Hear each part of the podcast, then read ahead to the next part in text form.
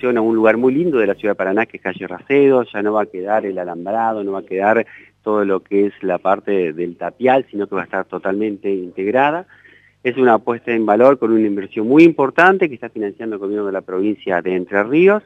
Y bueno, está dentro de lo que nosotros siempre pensamos en esto de, de buscar la diversificación del perfil productivo de la ciudad, apoyar dentro de esa diversificación a la industria cultural y que los artistas pueden vivir de su talento. Con el esplendor que va a recuperar el Juan L vamos a tener muchísimas más ofertas culturales, eh, van, van a tener los artistas la posibilidad de tener un lugar de altísima calidad para poder desarrollar todo el talento que tienen y también está vinculado a nuestra estrategia desde el punto de vista turístico, ¿no? Va a ser un lugar que seguramente va a ser el centro cultural más importante de la región por su envergadura, por la inversión, por la logística, por la accesibilidad.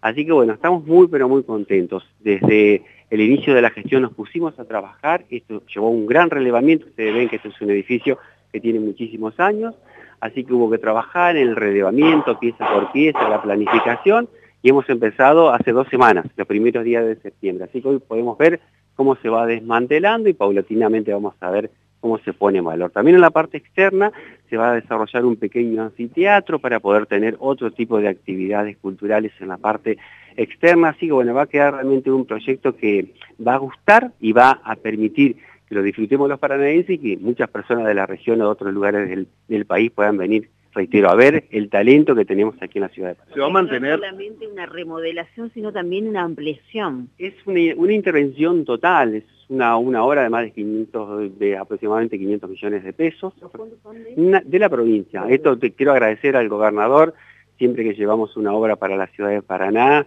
eh, nos dice que sí, por supuesto trabajamos de manera muy profesional y muy correcta en todo lo que es el proyecto, en la ejecución de los fondos. Cuando esto se lo planteamos hace unos meses, nos dio el ok, presentamos el proyecto, se licitó eh, y la empresa empezó, reitero, hace dos semanas, los primeros días de septiembre. Por eso tenemos bastante tiempo por delante. Es una intervención total. Acá podemos ver que se está desmantelando el piso, se van a reparar las cubiertas, el sector externo. Hay un desarrollo urbanístico muy importante, reitero, para integrar el Juan L a la, el válvulo Barracedo, eso va a quedar un lugar muy, pero muy lindo en la zona.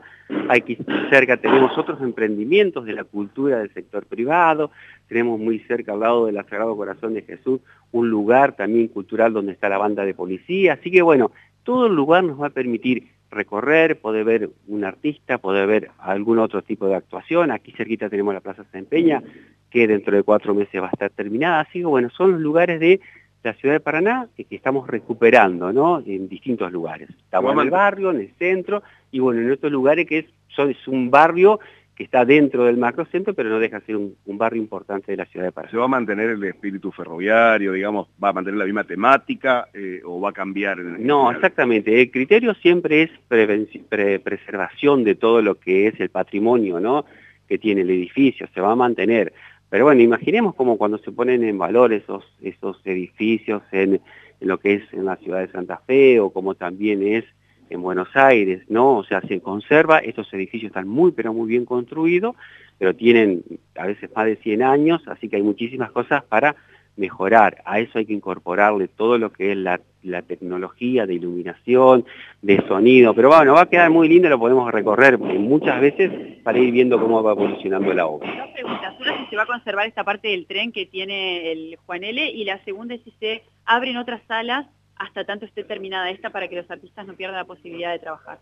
Sí, nosotros estamos trabajando, o sea, un, lugar que se ha habilitado y que tiene distintos tipos de, utilizaciones, la Sala Mayo, ustedes lo han podido ver, hay muchas actividades, ahora el fin de semana tenemos la muestra de, de- diseño muy, pero muy importante, así que hay lugares en donde los artistas pueden seguir desarrollando sus tareas.